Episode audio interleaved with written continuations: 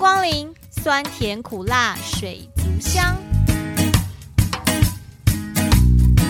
欢迎收听酸甜苦辣水族箱，我是 Ivy。今天呢是我们第一集的播出，我都要跟大家一样，就是我要先来跟大家讲一下我是谁。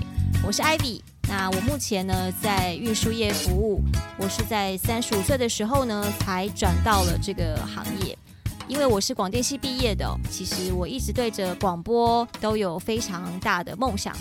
那所以我也算是蛮幸运的，刚出社会的第一份工作呢，就是在我们自己蛮喜欢的电台上班的。电台上班做了几年之后呢，开始觉得，哎，这个工作跟兴趣有时候是不是还是要分开好一点呢？如果自己的兴趣有了压力，然后要做着一些自己其实没有很想要做的事情，又觉得。好像这样子跟自己梦想中的工作是有点落差的，所以后来大概过了三年左右的时间吧，我就开始转行了。我后来其实做过非常多不同性质的工作，比如说我做过保险，然后我也做过进口商的行销工作，我也当过美语老师。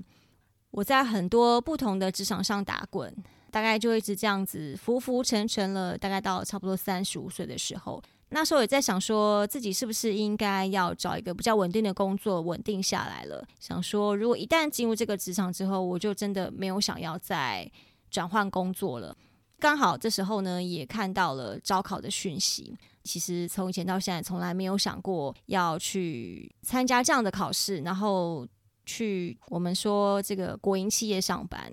但又觉得自己如果没有办法有能力自己去创业做一些别的事情的时候，感觉上这应该会是另外一个比较安全的选择。所以呢，我就花了一点时间准备一下这个考试。我那时候笔试的时候，当然我没有花非常久的时间准备，我也没有去上课什么的，我就是完全自习哦。所以其实我那时候笔试的时候真的是低空飞过。大概距离地标只有二点五分吧，这样。不过后来呢，我去参加了面试，我的面试分数呢就蛮高的，等于是我的面试救了我的笔试，所以呢，我后来才进入了这个职场里面。那我先来跟大家说一下水族箱的由来好了。诶，水族箱呢，其实是因为其实大家每天上班做捷运的时候，都会经过透明玻璃的询问处。那站务员呢，都是隔着透明的玻璃窗呢来服务旅客。来往的旅客呢，都会带着好奇的眼神看着我们到底在做些什么样的事情，所以我们就会觉得自己很像被关在水族箱里面的鱼，一直不停地供旅客观赏。所以呢，这是水族箱的由来。那我们到底都会在里面做些什么样的事情？水族箱里面呢，其实同时运作的电脑跟系统就有五台以上。比如说，像大家如果卡片没有钱了，要找询问处加值。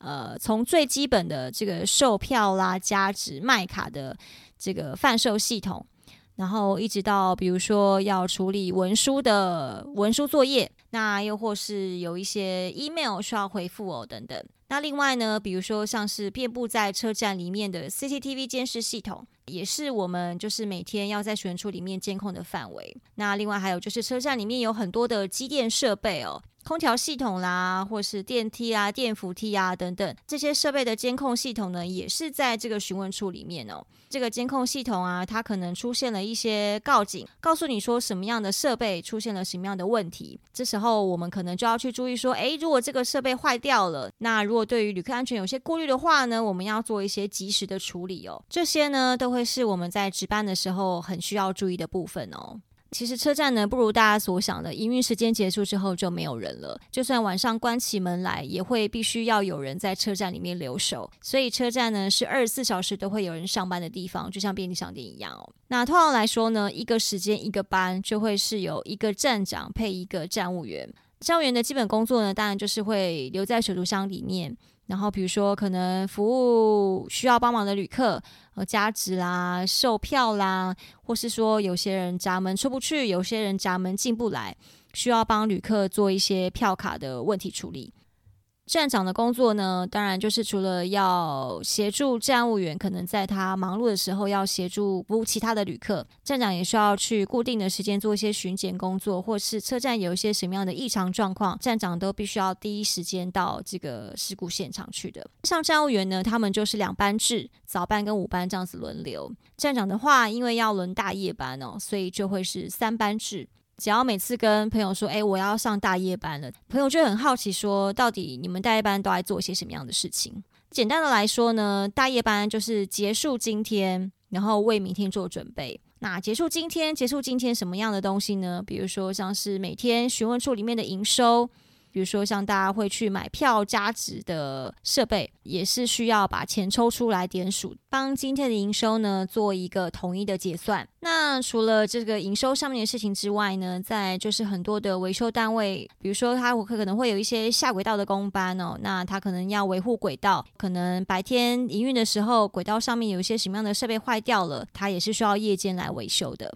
车站里面有一些设备，可能也会是因为白天没有办法处理的部分哦，所以通常都会是要等到晚上才能够进行。当然，就是在呃明天要营运之前呢，车子也会做一些巡轨，就是要来巡视一下轨道上面有没有一些障碍物啊需要排除的。当然，还包括像是车站里面的清洁工作，那细部的清洁工作呢，也是必须要等到夜间都没有旅客的时候呢，才能够来进行的。其实，所以夜班要做的事情很多，最主要的呢，就是要让前一天发生的状况呢，让它恢复正常，一切就是为了明天营运的安全来做准备。不要再说什么大夜班应该都可以偷睡觉啊，或是什么的，其实根本没有办法哦。其实夜班呢，通常才会是最忙碌的时刻，那也没有什么时间可以休息。常也会有人问说，诶，到底你们要怎么调整自己的作息？对轮班工作来说呢，排班人的智慧真的是很重要。有人喜欢连续六天上夜班，后面就接个四五天的休假。那当然，有些人呢就会喜欢只上三天，然后呢休个两天，再上三天的夜班。所以其实每个人喜好真的是不太一样。排班的人其实蛮辛苦的，他必须要符合大家的喜好，同时呢又要让车站每一天呢都能够正常的营运。排班是一件很需要智慧的事情。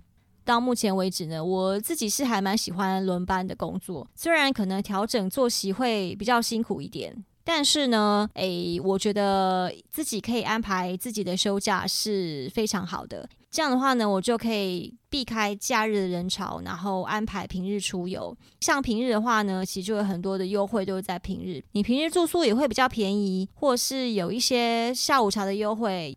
再加上因为我自己很喜欢出国。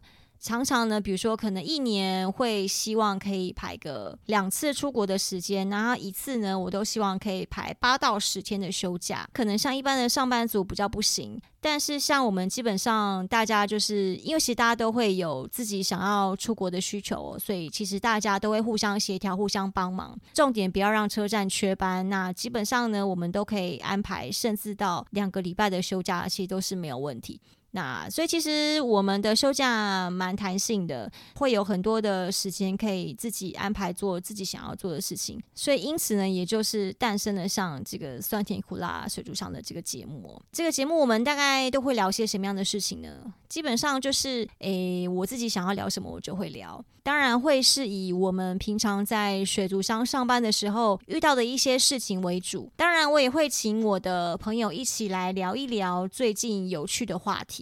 那如果呢，你对于水族箱里面的工作是蛮有兴趣的，很想要知道更多的细节，欢迎你来告诉我。或许我们还可以再开另外一集，就是专门讲水族箱里面工作的细节。又或是呢，如果你跟我一样也是在水族箱里面工作的朋友，你也很想要跟大家聊一聊，就是在水族箱里面发生的事情，也欢迎你留言给我，或者是呢，你可以在 IG 上面搜寻“酸甜苦辣水族箱”的账号，然后留言给我，或是传讯息给我都可以。如果你喜欢这个节目的话呢，也请你在你的收听平台按下订阅。